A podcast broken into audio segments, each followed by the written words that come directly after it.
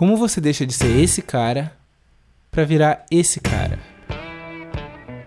O livro A Loja de Tudo conta a trajetória da empresa Amazon e do seu fundador Jeff Bezos, que atualmente é o homem mais rico do mundo e considerado por muitos o novo Steve Jobs.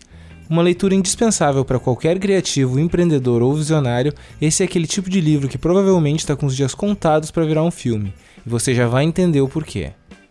Jeff Bezos começou a Amazon em 1994, na garagem de uma casa alugada em Washington, com um orçamento apertado de 10 mil dólares e um risco de 70% de chance de dar errado.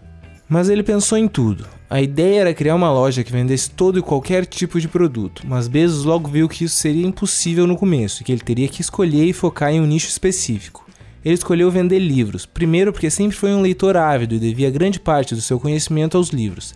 E segundo, pela grande demanda mundial por literatura, pelos preços baixos, pela imensidão de títulos impressos existentes e porque nem as maiores distribuidoras dos Estados Unidos conseguiriam armazenar todos os livros do mundo.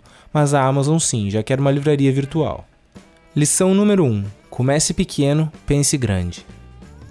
Nenhum detalhe ficou de lado. O nome tinha que começar com a letra A, porque na época, muito antes do surgimento do Google, os resultados em sites de busca apareciam em ordem alfabética. A Amazon foi escolhido por causa do rio Amazonas, que é o maior rio do mundo, e a ideia era criar a maior livraria do mundo. O lugar escolhido para ser a sede da empresa foi Seattle em Washington, por ser um grande centro, mas com uma população pequena, e assim aproveitar uma lei americana que existia na época e garantia que as empresas não pagassem impostos por vendas realizadas fora da sua sede. Ou seja, a Amazon só era cobrada pelo que vendia em Seattle e podia vender para o restante do país sem pagar nenhum imposto. E finalmente, o conceito inovador de intermediar virtualmente a relação entre consumidores e produtores, com cesta de compras, segurança no registro de dados pessoais e cartão de crédito e uma seção para que os clientes deixassem as suas opiniões. Tudo extremamente avançado para a época. Lição número 2: Use todas as vantagens que puder. Foi com esse planejamento que o site Amazon.com foi lançado em julho de 1995 e logo nos dois primeiros meses vendeu para todos os 50 estados americanos e mais de 45 países pelo mundo, chegando ao valor de 20 mil dólares em vendas por semana. Juntando todo esse cenário com a fama que Bezos conquistou de workaholic extremamente determinado, ousado e até exageradamente exigente com seus funcionários, é de se entender porque muitos consideram que ele seja o novo Steve Jobs. Mas mesmo com esse sucesso inicial, o foco da Amazon sempre foi a longo prazo e o lucro nunca foi o objetivo principal da empresa. Jeff Bezos era obcecado pelo crescimento, inovação e expansão dos negócios, e para isso ficou anos reinvestindo todo o dinheiro que entrava e até mais, acabando por gerar prejuízo mesmo quando já arrecadava bilhões de dólares. A satisfação do cliente era o mais importante, e um exemplo disso é o software que a Amazon criou para analisar os preços dos produtos disponíveis no mercado e sempre igualar os seus preços ao valor mais baixo encontrado, mesmo que isso significasse perder dinheiro. Lição número 3: Foque no longo prazo e nos clientes.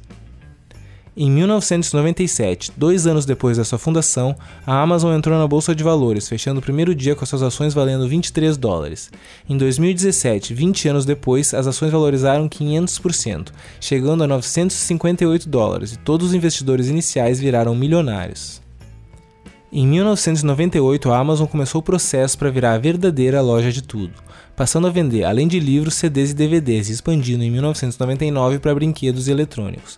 Mas logo em seguida, em 2000, veio o estouro da bolha da internet, quando os investimentos em empresas online eram tão altos e irreais que quebraram a bolsa de Nova York, derrubando totalmente os preços das ações de um dia para o outro. Muitas dessas empresas foram à falência e a maioria nunca se recuperou. A Amazon também foi profundamente abalada e os preços das suas ações despencaram de 100 dólares para 6 dólares, além da empresa ter que dispensar boa parte da sua equipe.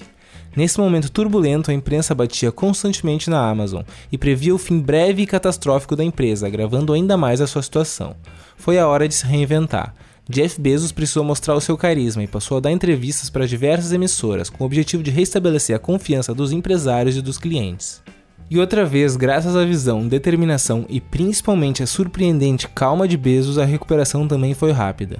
O empresário que até então só tinha mostrado seu lado de trabalho em ritmo frenético, surpreendeu a todos quando mostrou sua capacidade de adaptação, mudando o mantra da empresa que era crescer rapidamente para colocar a casa em ordem. Bezos definiu que a empresa deveria se tornar rentável e estipulou uma meta para que a Amazon tivesse seu primeiro saldo positivo da história no quarto trimestre de 2001. Foi aí que eles lançaram o Marketplace, onde vendedores terceirizados poderiam comercializar os seus produtos em troca de uma comissão. E contrariando todas as expectativas e previsões negativas, a Amazon alcançou a sua meta e no final de 2001 teve um lucro de cerca de 5 milhões de dólares. Lição número 4: Aprenda a se adaptar e supere as crises. Em 2004, com a Apple retornando aos holofotes e o iPod ganhando cada vez mais espaço, Jeff Bezos fez o que todo grande empresário deveria fazer, mas quase nenhum faz.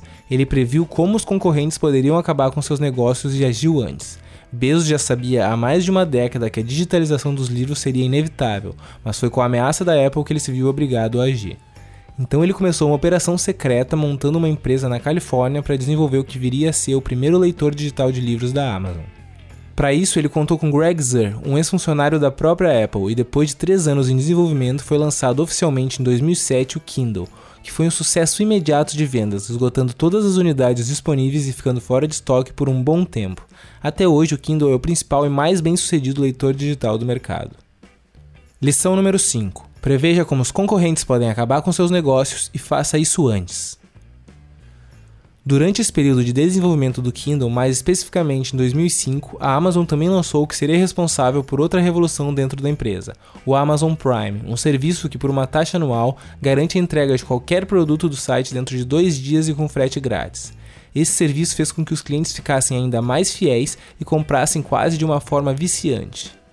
Só para você ter uma ideia do alcance desse serviço, hoje em dia 52% das casas norte-americanas possuem Amazon Prime, sendo que somente 49 têm telefone fixo. E ao longo de toda essa jornada, Jeff Bezos fez tanta coisa, comprou tantas empresas e inovou tanto que é impossível detalhar tudo aqui, mas algumas merecem destaque, como o lançamento da Blue Oranges, uma empresa que tem o objetivo de levar o homem ao espaço, por preços baixos e com metas tão surreais que só conseguimos acreditar serem possíveis por ter o próprio Bezos no comando.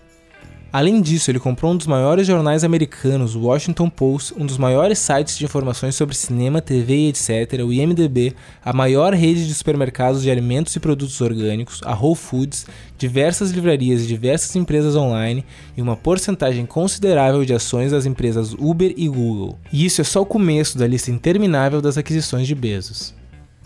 Lição número 6: Nem o céu é o limite. E é isso aí. Essas foram as principais lições do livro A Loja de Tudo. Muito obrigado por assistir. Eu vou deixar o link do livro e de algumas opções do leitor Kindle na descrição.